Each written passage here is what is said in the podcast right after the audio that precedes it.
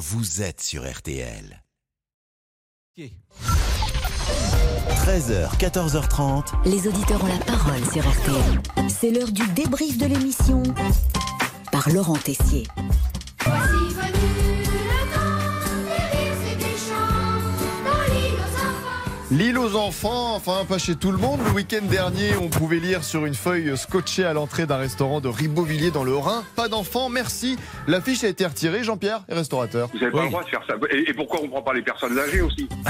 Si vous prenez pas les smicards, parce qu'ils dépensent pas assez. Les enfants, voilà, moi je suis dans mon restaurant, c'est un bonheur de les recevoir. Autre restaurateur, Jean-Michel, qui comprend les gérants de cet établissement dans le Haut-Rhin. Les parents d'aujourd'hui sont totalement démissionnaires. Donc, quand on nous réserve une table avec, par exemple, deux adultes et deux enfants, on demande systématiquement quel âge ont vos enfants. Et ce midi, Pascal, vous avez dit une phrase très juste sur le monde d'aujourd'hui. Je me demande si on va pas tous finir en France dans un hôpital psychiatrique. Vous voyez ce que je veux dire? Ah, peut-être dites-vous ça avec les futurs projets de Monsieur Boubou, qui hier, il voulait acheter une cornemuse. Aujourd'hui, Je ne sais pas danser, mais Ah bon j'aimerais beaucoup apprendre. Et quelle Parce est que- la danse que vous aimeriez danser? Le tango, je pense. Le tango, c'est pas mal, non? Un futur danseur, mesdames, messieurs. En attendant peut-être de voir Monsieur Boubouk à l'Opéra, il y a le quart de finale France-Angleterre samedi soir à 20h. Allez les Bleus, on est confiants. Enfin pas tout le monde à la rédaction.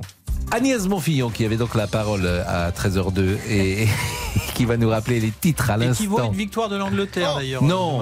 Mais c'est bon, c'est pas la peine de spoiler le Mais truc. non, hein. mais D'accord. non, mais non, euh, Allez, la, la France, euh, pour, c'est pour conjurer le sort qu'elle dit ça. Mais il n'y a pas qu'Agnès Bonfillon, non, d'autres camarades de la rédaction misent sur l'Angleterre. Heureusement, Jean-Michel Rascol est là pour nous donner les noms. J'ai quand même entendu à l'antenne ce matin Mhm. Monsieur Yves Calvi dire que malheureusement dans son esprit l'Angleterre allait gagner. Xavier Domergue, l'une des grandes voix du foot de notre groupe, Mhm. dire que pour lui, eh bien euh, l'Angleterre pouvait l'emporter. Il a même donné un score 2 buts à 1. Aïe, aïe, aïe, aïe, ça continue. Même un ami, un proche mise sur l'Angleterre. Je suis profondément blessé. Tiens, même Monsieur Boubouk, votre Ah. ami, voit l'Angleterre l'emporter. Allez, le débrief pour cette semaine, c'est terminé. On se quitte avec Gilbert Montagnier. Car oui, mesdames, messieurs, Kylian Mbappé va marquer contre l'Angleterre.